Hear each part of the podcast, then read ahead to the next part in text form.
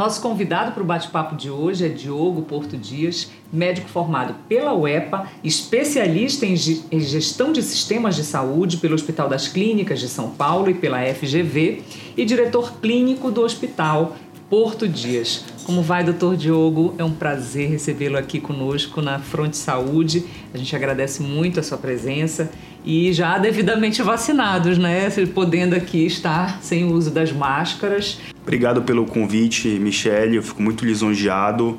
É, a gente também está muito entusiasmado com o ritmo da, da vacinação, que não só o nosso estado, mas o país inteiro está conseguindo adotar. E se Deus quiser, a gente vai conseguir muito em breve voltar para a vida como ela era e a gente vê muitos bons sinais dos países que já têm um ritmo mais é, avançado de vacinação, de que a vida está realmente voltando à normalidade, as pessoas abandonando máscaras, os eventos voltando a acontecer.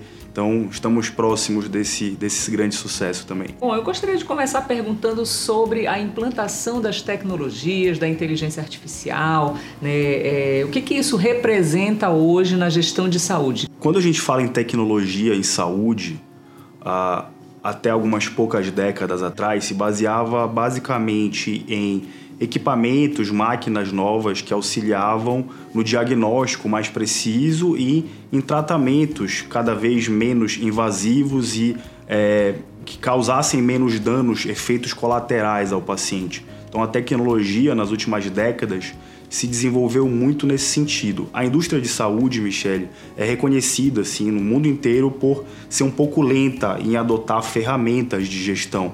É, e também nesse setor, na, na parte de inovação, com ferramentas de gestão, a gente demorou um pouco mais para adotar. Então tem uma, uma, a gente vive uma nova primavera uh, de inovação em saúde desde ali do final dos anos 2000, é, começo dos anos 2010, quando a gente os hospitais do mundo inteiro passaram a adotar cada vez mais sistemas informatizados que servem, que as pessoas usam no dia a dia, uh, na gestão não só do cuidado do paciente, mas na gestão de todos os processos que suportam o funcionamento de hospital é, ou de um sistema de saúde. Né? É, um sistema de saúde é algo muito complexo, envolve diversas, diversas unidades, diversas diversos níveis de atenção diferentes e talvez o hospital seja o grande exemplo da, da complexidade que é, é realmente a estrutura mais complexa do sistema de saúde, porque envolve pessoas hospitalizadas, internadas 24 horas por dia, envolve a atuação de múltiplos profissionais envolvidos no cuidado de um número grande de pessoas. A comunicação é muito complexa e precisa ser muito assertiva para fazer o melhor para cada paciente. É, então, realmente foi a, a, partir desses anos 2010, final dos anos 2000, que esses sistemas passaram realmente a fazer parte do dia a dia, não só do profissional que está em contato do paciente, mas também o profissional que toca todo esse, esse circo que funciona por trás, por trás das coxias, para garantir que o medicamento esteja na hora certa, para o paciente certo, que o paciente receba a dieta adequada ao perfil é, nutricional durante a internação dele, é, que ah, todos os profissionais multi envolvidos se comuniquem adequadamente e esses sistemas permitiram a gente é, gerar um, a, o famoso lago de dados, né? lagoa de dados, data, do termo em inglês data lake. Então, nos últimos anos, a gente tem gerado uma quantidade abissal de dados e esses dados são a matéria-prima das grandes inovações que vão acontecer nos próximos anos. A gente vê isso acontecer em várias outras indústrias, é, quando a gente passa a oferecer nossos dados para aplicativos de consumo, essas empresas passam a conhecer um pouco mais sobre a gente, passam a conhecer um pouco mais sobre os nossos hábitos e a gente faz aquele compartilhamento de dados de forma proativa, né? A gente é, realmente faz aquilo por conta própria, porque quer. Em saúde é um pouco diferente, porque quem imputa esses dados, quem é, gera esses dados ainda é o profissional que está tomando conta daquele paciente. Então, é, nessa primeira geração, eu posso dizer que houve uma curva realmente de adoção desses sistemas que geram esses dados, e nessas próximas gerações, nesses próximos ciclos, o grande trabalho tem que ser para aperfeiçoar a qualidade, a acurácia desses dados. Isso envolve um, matérias muito complexas, como educação continuada, como o treinamento de todos esses profissionais sobre a importância dessa acurácia dos dados que eles inserem no sistema sobre esses pacientes e também dos gestores em, na medida do possível, promover essa educação, promover esse conhecimento, mas também promover melhorias nesses sistemas que facilitem essa interação. Então é um ambiente muito complexo, tá lidando com uma pessoa doente, com todo aquele halo em torno da pessoa, os familiares, é, ter que se comunicar para construir uma relação médico-paciente que faça o paciente aderir ao tratamento e também é, se certificar de que todas as informações, todos os dados que foram coletados daquele paciente são o mais acurados possível. Então, é, assim, eu gostaria de começar dizendo que a, a inovação em saúde daqui para frente é muito sobre esses dados que a gente está capturando, esses dados que a gente está coletando. E essas ferramentas que você bem citou de inteligência artificial são, é, são exatamente consumidoras desses dados e vão processar esses dados para, num primeiro momento, suportar a tomada de decisão, ajudar o médico a, a tomar a melhor decisão possível, combinando dados que, é, de forma solta, de forma isolada, são mais difíceis de combinar. E fazendo essa combinação de forma que essa, esses dados gerem uma informação relevante que suporte a tomada de decisão no médico. Quando se fala em, em inteligência artificial, a gente imagina logo os robôs, né? Os, as, as, cirurgias feitas por robôs, mas não é só isso. E, aliás, como você está falando, é principalmente uma construção de uma boa base de dados. E para isso requer realmente esse tipo de, de sistema, né? um sistema mais é, requintado, vamos dizer assim. Exato, Michele. A gente vê muita euforia sobre inteligência artificial, sobre o que, que isso vai fazer em diversos, diversos contextos da nossa vida, mas eu posso te dizer que em saúde é uma construção de mais médio e longo prazo. Então, por quê? Porque a gente precisa realmente construir essas bases sólidas de capturar esses dados e transformar esses dados em informação relevante. Um exemplo disso é que talvez a, a área da medicina que esteja mais avançada no uso dessas ferramentas é radiologia ou até mesmo patologia que nada mais é que a captura através de é, equipamentos como ressonância magnética, tomografia computadorizada, que capta imagens daquele paciente e aquela imagem é processada. Então aquela imagem tem muito pouco de um fator humano gerando aqueles dados. É uma máquina que gera aqueles dados e eu coloco, eu passo a processar aqueles dados gerados. É, eu uso a, a inteligência humana para treinar esse robô, essa inteligência artificial sobre os padrões encontrados naquela imagem e isso é um ciclo de aperfeiçoamento contínuo, é uma longa curva de aprendizado dessa máquina, dessa inteligência artificial e para isso ela só consegue ter essa curva, essa curva mais curta do que as outras disciplinas da medicina, porque a, a fonte geradora desses dados depende muito pouco da interação humana, da ação humana em inserir aqueles dados no sistema. A gente está muito otimista e cada vez mais vê coisas legais surgindo, e isso é o caminho para a medicina de precisão, que a gente chama, né?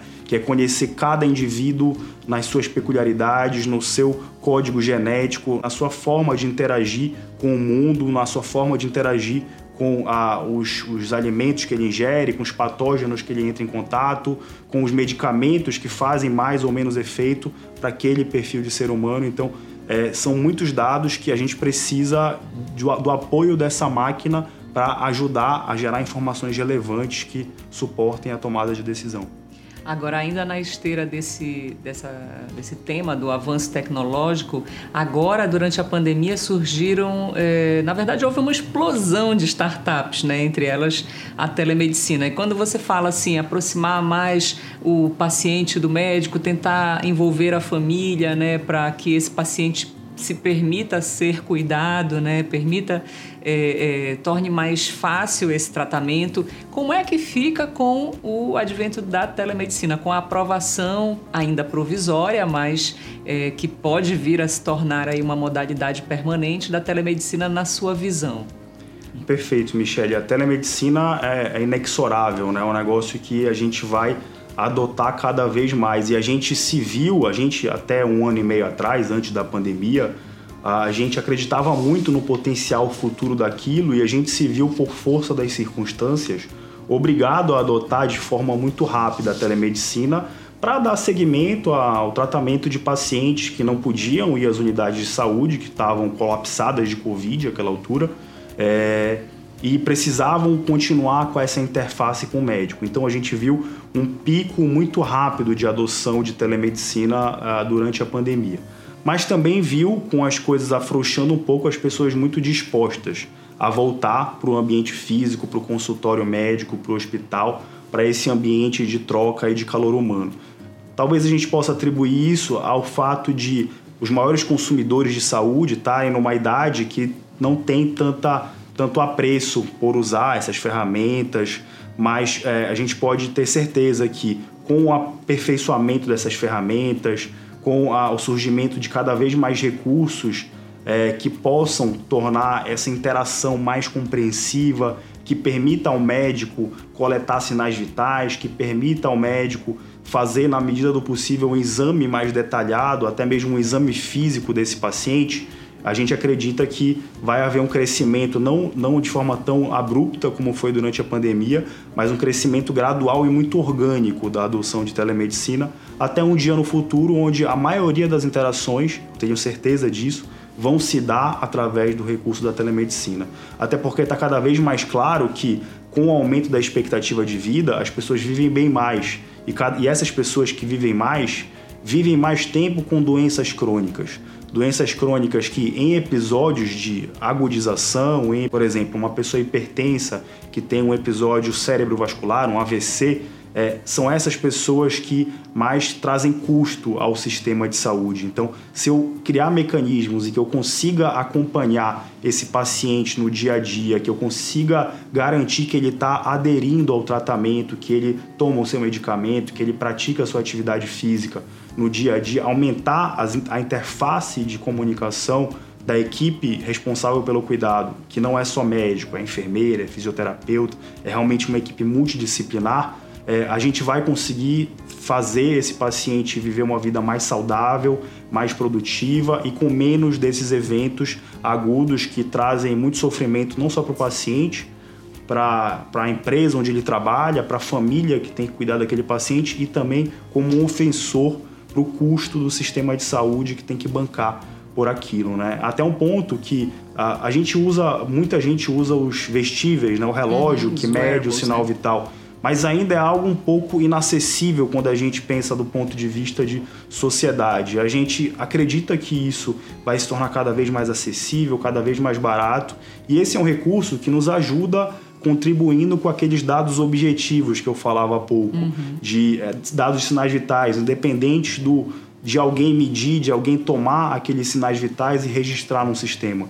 Então, cada vez mais a gente vai ver esses wearables, esses vestíveis cada vez mais capazes de contribuir para esse segmento longitudinal do paciente, transformando a telemedicina também em telemetria dos dados de saúde daquele paciente. Não só um canal de comunicação do paciente com a sua equipe de saúde, mas também um sistema de registro contínuo dos sinais que aferem a qualidade de vida, é, que aferem a, a saúde desse paciente. É, vocês criaram, como é óbvio, um, novos fluxos de operação agora durante a pandemia. O que, é que você destacaria entre as startups nessa área de tecnologia que mais ajudou vocês na gestão hospitalar? A gente talvez tenha sido um dos hospitais no Brasil que mais atendeu Covid durante essa pandemia. A gente deu a alta para o milésimo paciente de Covid é, em maio de 2020. Então, Belém foi atingida de forma muito grave por, pela primeira onda, né? E a gente realmente foi um hospital de retaguarda muito é, grande para as pessoas que tinham Covid na cidade. É, a gente já tem há algum tempo, Michele, um sistema de gerenciamento de pacientes de UTI. É o Big Data do paciente de UTI. Todos os dados daquele paciente estão num sistema onde esses dados estão estruturados e esses dados geram insights, geram é, é, suportes, geram informações que suportam a tomada de decisão do médico. Quase é, é, o que a gente falava mais cedo. É um big data que começa a gerar algumas sugestões para a equipe de cuidado daquele paciente de é, que intervenções devem ser feitas, é, de que paciente eventualmente tem algum desequilíbrio, tem alguma novidade a respeito do quadro dele que necessita de uma intervenção humana para ajustar aquilo. Então, essa é uma startup que é muito tradicional, os maiores hospitais do Brasil já têm. Não sei se posso falar o nome dela aqui, mas é, Epimed é uma startup bastante conceituada e com certeza é um instrumento que foi muito útil para a gente no, no, dia a dia da gestão é, desse, de, desse paciente Covid, né? Com relação a fluxos, é muito sobre processo, né, Michelle? Então a gente a gente adotou uma startup lá, que é um totem de medição de temperatura, que mede, que verifica as pessoas com febre de forma muito natural, muito orgânica dentro da nossa estrutura. E a gente precisou botar isso de pé, porque o que acontece? É, durante o, o colapso de Covid, as pessoas com condições cardíacas, condições vasculares, condições metabólicas, elas ficaram impedidas de, de hospital e nem tudo dá para resolver por telemedicina. Então, algumas coisas precisam de uma internação, precisam de hidratação, precisa de medicamentos endovenosos, precisa de um exame de diagnóstico por imagem.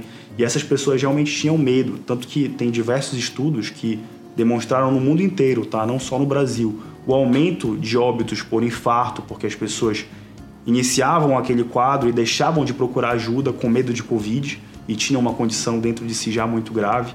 É, então a gente precisou botar isso de pé porque a gente sabia que tão cedo quanto as pessoas se sentissem confortáveis de voltar ao hospital, seria melhor para elas, seria melhor para o sistema, a gente conseguiria é, evitar esses eventos catastróficos, os eventos agudos que geram não só uma morte, mas também geram algum tipo de dependência, geram algum tipo de déficit que é, realmente é, é causam muito dano ao paciente e à família. Então a gente botou de pé esses fluxos exclusivos, que foram muito baseados em processos, usamos alguma coisa de tecnologia, usamos alguma coisa de painel de BI, de Business Intelligence, que nos ajudavam a ter certeza de que o que a gente combinou, de que a gente montou estava funcionando, de que eu não tinha paciente não Covid em unidades que ainda tinham paciente Covid. É, então, é, muita, da, muita das inovações que a gente adotou de forma muito rápida principalmente naquela primeira onda, surgiram dentro de casa, surgiram através de uma equipe comprometida, engajada, com uma visão empreendedora e com muito desejo de fazer o melhor que estava ao nosso alcance para cuidar das pessoas, não só com Covid, mas com outras doenças que é, a gente precisava abrir as portas de volta para elas do sistema de saúde. As maiores empresas do mundo efetivamente colocaram um pé em saúde, têm um olho para esses dados que podem ser gerados sobre a saúde das pessoas uhum. e também investem dentro da, da, das suas próprias empresas em programas de saúde corporativa que muito claramente eles desenvolvem aquilo dentro de casa com os seus colaboradores, com a sua equipe para levar ao mercado. Muito obrigada pela sua entrevista aqui na Fronte Saúde e nós ficamos por aqui e pedimos para você, para você curtir, compartilhar, assinar o nosso canal e receber sempre as nossas informações atualizadas e de qualidade.